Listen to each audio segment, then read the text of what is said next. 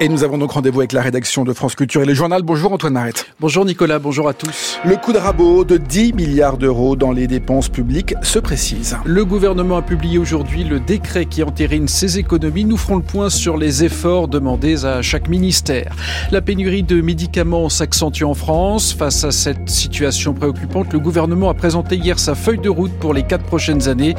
Une feuille de route très attendue. Dans la séquence interview de ce journal, nous recevrons le porte-parole du Rassemblement national, Andrea Cotarac. Avec lui, nous nous intéresserons au programme du RN en matière environnementale. Et puis dans l'actualité internationale, quand un chef d'État en insulte un autre, Joe Biden a insulté Vladimir Poutine lors d'une rencontre à San Francisco avec les donateurs du Parti démocrate, des propos jugés honteux par le Kremlin. Le coup de rabot de 10 milliards d'euros dans les dépenses publiques se précise. Le gouvernement a publié aujourd'hui le décret qui entérine ses économies pour le budget 2024. On a donc un peu plus de détails sur les efforts demandés à chacun des ministères et de leur politique publique. Bonjour Marie Viennot. Bonjour. Ces économies sont détaillées à l'euro près. Alors quelles sont les, les missions de l'État qui vont le plus contribuer à cette réduction des dépenses? Alors le décret reprend les 32 missions du budget général de l'État. Ce qui complique l'analyse, c'est qu'à chaque mission ne correspond pas un ministère. Difficile donc de savoir dans les montants affichés ce qui relève d'économies de fonctionnement demandées à l'administration ou des coupes dans les politiques publiques.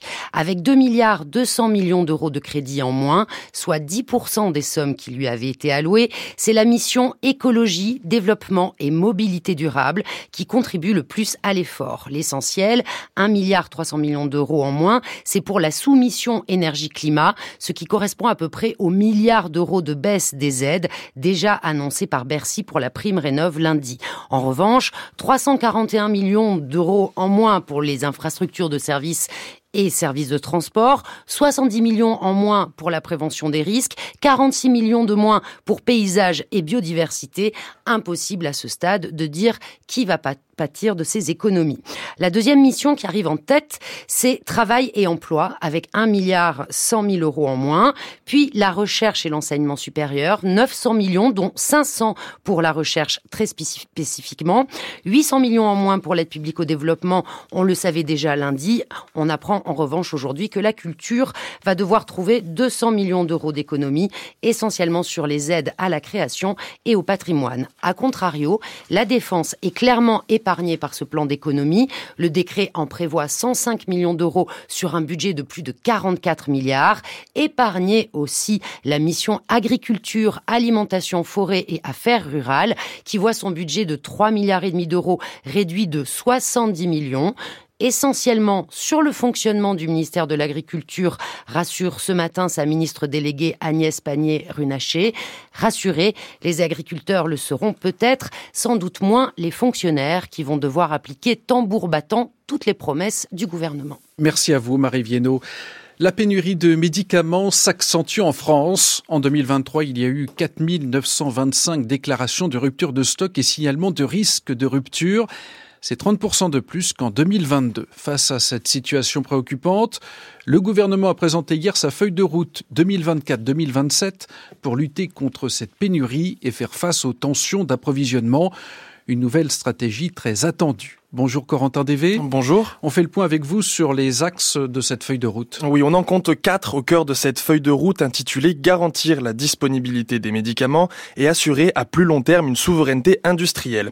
Avec des mots-clés et des objectifs bien définis, innover, produire, distribuer, prescrire et soigner. Un gros axe concerne le volet industriel. Des points chauds avaient déjà été évoqués au mois de juin de l'année dernière par le président de la République, notamment une liste de 450 médicaments dits essentiels essentielle dont le gouvernement veut renforcer la surveillance et la disponibilité. Elle sera actualisée tous les ans. Mais dans cette liste des médicaments au stock plus vulnérables, dont l'approvisionnement dépend davantage des importations, le gouvernement veut donc augmenter les capacités de production sur le territoire et relocaliser ces médicaments. Des relocalisations qui seront dévoilées dans les prochains mois. Pour freiner les départs des fabricants, il leur sera désormais imposé de trouver un repreneur s'ils veulent arrêter leur activité, faute de quoi une production publique public sera assuré.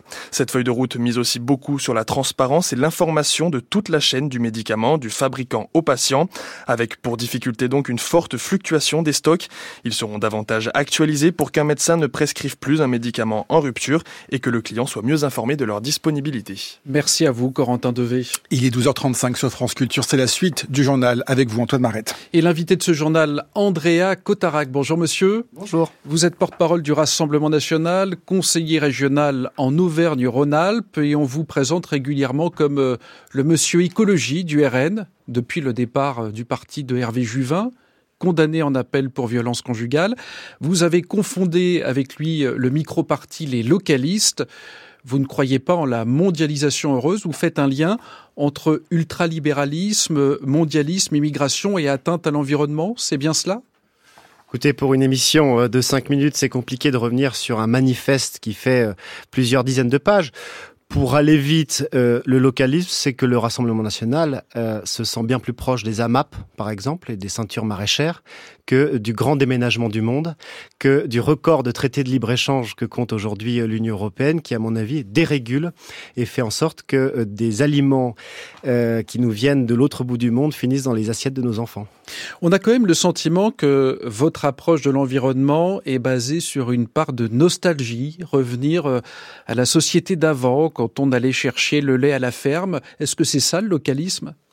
Non, pas du tout. L'écologie, euh, selon Marine Le Pen, c'est une écologie qui marche sur ses deux jambes.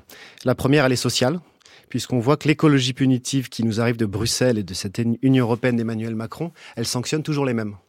Euh, quand on fait une zone à faible émission dans les grandes villes, moi je constate à Lyon que ça se traduit par une zone à forte exclusion. Quand on euh, place et on impose des éoliennes, ben on les met pas euh, chez Madame Dati ou chez Monsieur Attal. C'est toujours sur les ruraux, toujours sur les banlieusards. On les met là où il y a du vent plutôt.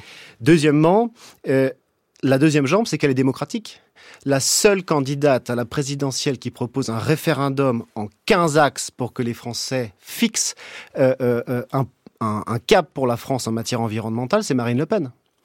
Personne n'en parle. Et le troisième, j'ai envie de dire, elle n'a pas trois jambes, mais la tête de l'écologie, euh, euh, le cerveau finalement de, notre vision de l'écologie, il est intimement lié à un concept, c'est la souveraineté. La souveraineté alimentaire, la souveraineté énergétique euh, décarbonée. On a proposé un plan Curie, la souveraineté en matière agricole, en matière de sylviculture, en matière technologique qui implique d'autres questions sur les ressources en terres rares. Quand on voit que le Haut Conseil au climat nous indique que 50%, 50% des émissions euh, de la France sont dues aux importations, eh bien le localisme, c'est justement produire chez nous.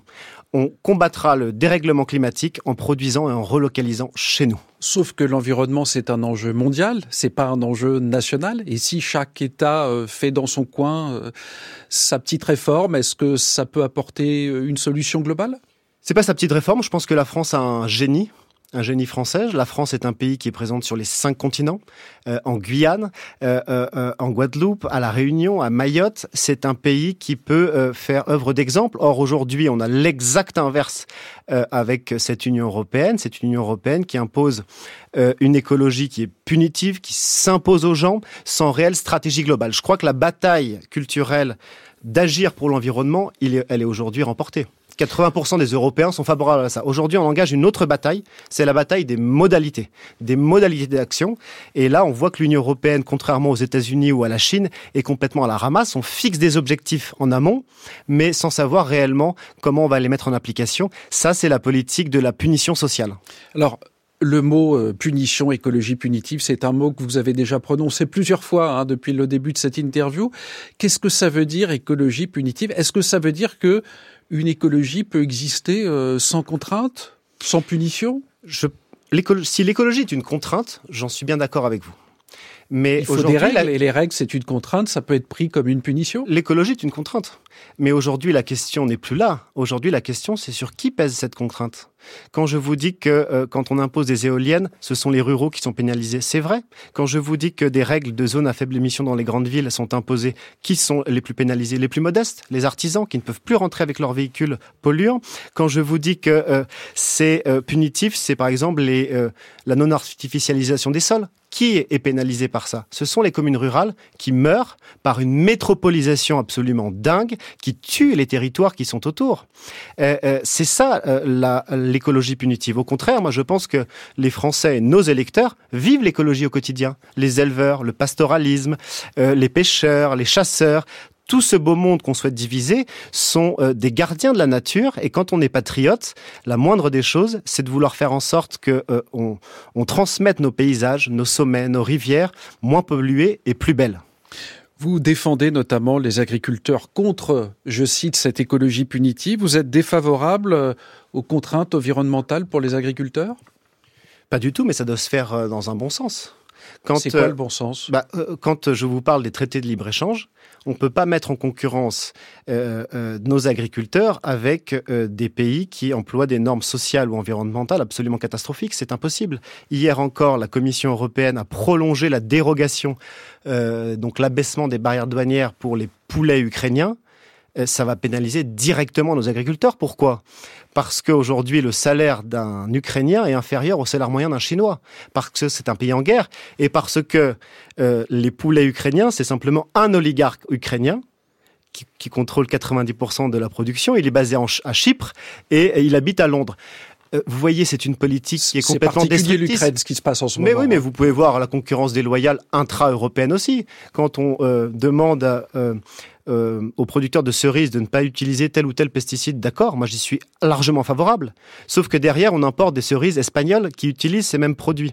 Donc moi je propose que les produits agricoles français soient prioritaires dans la commande publique française, dans les assiettes de nos enfants, qu'on arrête d'empoisonner euh, nos enfants, et deuxièmement, de faire en sorte qu'on arrête de mettre les agriculteurs les uns contre les autres. Ce qu'on peut produire en France, eh bien, on ne l'importe pas d'ailleurs. Sans aller en Espagne ou en Ukraine, chez nous, notamment en Bretagne par exemple, il y a des effets de certaines formes d'agriculture sur euh, l'épuisement des nappes phréatiques, leur contamination, l'appauvrissement des sols, l'acidification des rivières ou encore l'épuisement de la biodiversité à cause de la disparition des haies. Qu'est-ce que vous répondez à ça? Faut les laisser faire euh, Eh bien écoutez, je suis totalement d'accord avec vous. Moi je suis un grand partisan des haies vous savez, ces arbustes qui séparent euh, des champs, notamment agricoles. Et c'était une question de Marine Le Pen dans son référendum. La question, c'était de savoir, est-ce qu'on sanctionne, comme le veut euh, la Commission européenne et l'écologie d'extrême gauche, les agriculteurs qui coupent ces haies pour gagner de la terre Ou est-ce qu'au contraire, on rémunère des agriculteurs qui préservent ces haies Parce que les haies, a un rôle fondamental dans la biodiversité. D'abord, ça filtre l'eau. Euh, c'est fondamental face au vent et aux sécheresses puisque ça bloque notamment les vents chauds et ça protège certaines, euh, certains produits agricoles.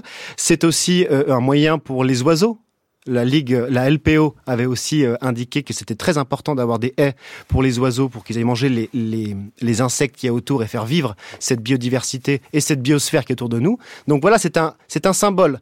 Écologie punitive, on sanctionne des agriculteurs qui coupent les haies, ou écologie à la Marine Le Pen, on rémunère des agriculteurs qui préservent ces haies qui sont extrêmement importantes pour l'environnement. Est-ce qu'il y a une part euh, identitaire dans votre vision de l'écologie, une approche par exemple ethno-différentialiste du monde? Vous pensez que les sociétés humaines peuvent être comparées à des écosystèmes à préserver, d'où l'idée d'éviter euh, le mélange, le métissage. C'est votre vision des choses ou pas du tout? Non, mais par exemple, je vous parlais des traités de libre-échange.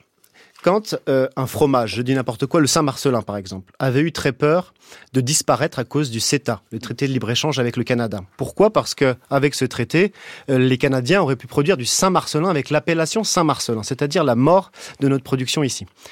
Mais quand on protège nos agriculteurs, quand on lutte contre les traités de libre-échange, on lutte à la fois pour préserver nos emplois, donc le caractère social, mais on lutte aussi pour préserver notre identité un fromage qui s'appelle Saint-Marcelin fait la fierté du territoire de Saint-Marcelin. C'est un AOP, on a des AOC, on a des indications géographiques qui témoignent d'un savoir-faire séculaire. Donc Marine Le Pen a compris que le social et l'identité sont les deux faces d'une même pièce et c'est bien la seule dans la classe politique française. Merci à vous Andréa Cotarac d'avoir accepté notre invitation. Merci également à Aloïse Guérin pour la préparation de cette interview.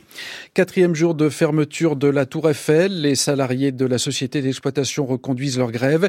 Ils reprochent à leur employeur sa gestion financière. Une réunion est prévue en début d'après-midi entre les syndicats et la direction. Dans l'actualité internationale, quand un chef d'État en insulte un autre, son of a bitch, pour être précis, autrement dit, fils d'eux, je vous laisse compléter. L'insulteur s'appelle Joe Biden, l'insulté Vladimir Poutine. Le président américain a tenu ses propos hier pendant une rencontre à San Francisco avec les donateurs du Parti démocrate, des propos jugés honteux par le Kremlin. Christian. C'est un nouvel irritant entre Joe Biden et Vladimir Poutine qui intervient quelques jours après la mort en détention de l'opposant Alexei Navalny qui a choqué le président américain. Ce dernier doit d'ailleurs annoncer de nouvelles sanctions contre Moscou. Ce n'est pas la première fois que le locataire de la Maison Blanche s'en prend au maître du Kremlin, qualifié de boucher et de criminel de guerre depuis le début de la guerre en Ukraine. Mais cette fois-ci, Joe Biden s'est lâché, n'hésitant pas à le qualifier, selon son expression, de son of a bitch, c'est-à-dire fils de pute, devant quelques journalistes, car pour lui, Vladimir Poutine a réactivé la menace nucléaire. On sait que le président américain a la réputation d'avoir le juron facile. Il avait d'ailleurs employé la même injure contre un journaliste de Fox News, la chaîne préférée des conservateurs. Alors au Kremlin, on a guère apprécié le langage de chartier de Joe Biden. Un porte-parole de Vladimir Poutine a estimé que ses propos étaient une honte pour les États-Unis. Cela fait deux ans que la Russie a attaqué l'Ukraine, se mettant au banc d'une grande partie de la communauté internationale. Et parmi les pays champions dans le détournement des sanctions contre la Russie, la Turquie, dont on connaît l'art de l'équilibre en diplomatie dans ce conflit. Le volume des exportations de matériel qualifié de sensible, comme les puces électroniques, a notamment été multiplié par trois l'an dernier.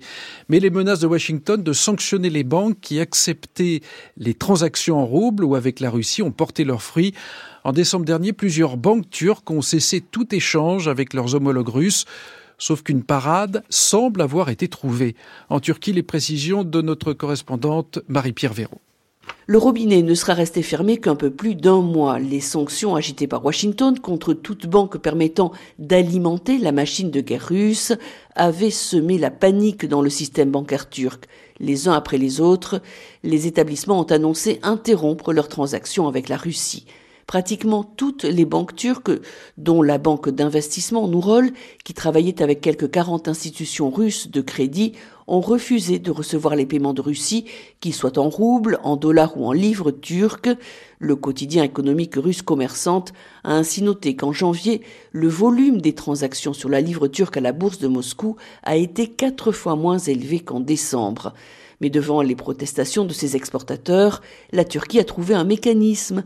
Elle profite des exceptions qui figurent sur une liste dite liste verte, comprenant l'énergie, l'aide humanitaire ou encore les denrées alimentaires, des produits exempts de sanctions. Des banques publiques comme Zirat et Vakuf Bank acceptent désormais les paiements venus de Russie pour les produits agricoles, les médicaments, les vêtements, de même que pour ce qui concerne le tourisme ou l'éducation.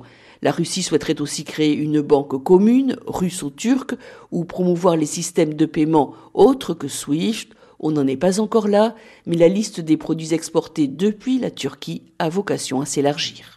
Les personnes et les ONG qui défendent les droits des migrants font l'objet d'une tendance inquiétante à la répression. C'est ce qui ressort d'un rapport de la commissaire aux droits de l'homme du Conseil de l'Europe qui dénonce les intimidations, les menaces, le harcèlement dont les défenseurs des droits humains sont victimes. Dans son rapport, la commissaire demande aux États membres du Conseil de l'Europe de tout faire pour y mettre fin. Valérie Crova. Que ce soit en Grèce, à Chypre, en Hongrie ou en Italie, le harcèlement subi par les personnes qui viennent en aide aux réfugiés est préoccupant. Il peut prendre des formes violentes, comme en janvier dernier, quand le bureau d'une ONG a été la cible d'un attentat à la bombe à Chypre. Des travailleurs humanitaires ont été battus, leurs véhicules et équipements incendiés. Certains ont fait l'objet de propos stigmatisants, voire de menaces, de la part de représentants gouvernementaux. La commissaire aux droits de l'homme du Conseil de l'Europe dénonce ainsi la criminalisation par l'Italie des ONG qui sauvent des migrants en Méditerranée. Dunia Mijatovic relève par ailleurs l'usage croissant des technologies de surveillance dans certains États membres à l'encontre des défenseurs des droits humains. Les écoutes téléphoniques et l'utilisation de logiciels espions touchent également les avocats et les journalistes qui couvrent les questions migratoires. Pour inverser cette tendance répressive, la commissaire appelle à prendre des mesures urgentes pour protéger ceux qui viennent en aide aux migrants, les gouvernements européens devraient voir les défenseurs des droits humains comme des partenaires. Au lieu de cela, ils les traitent avec hostilité, souligne celle dont le mandat s'achève en mars prochain. Le ministère de la Santé du Hamas annonce un nouveau bilan de 29 410 personnes tuées dans la bande de Gaza depuis le début de la guerre entre Israël et le mouvement islamiste palestinien. Il fait également état d'un total de 97 morts au cours des dernières 24 heures et de 69 465 blessés depuis le 7 octobre. Cet après-midi, côté ciel, Mossadri au programme, temps couvert et pluvieux partout, température en légère baisse, 8 à Brest, 13 à Paris, 15 à Marseille. C'est la fin de cette édition préparée avec Nicolas Paumé, à la technique Sébastien Royer, prochain journal à 18h avec Aurélie Kiefer.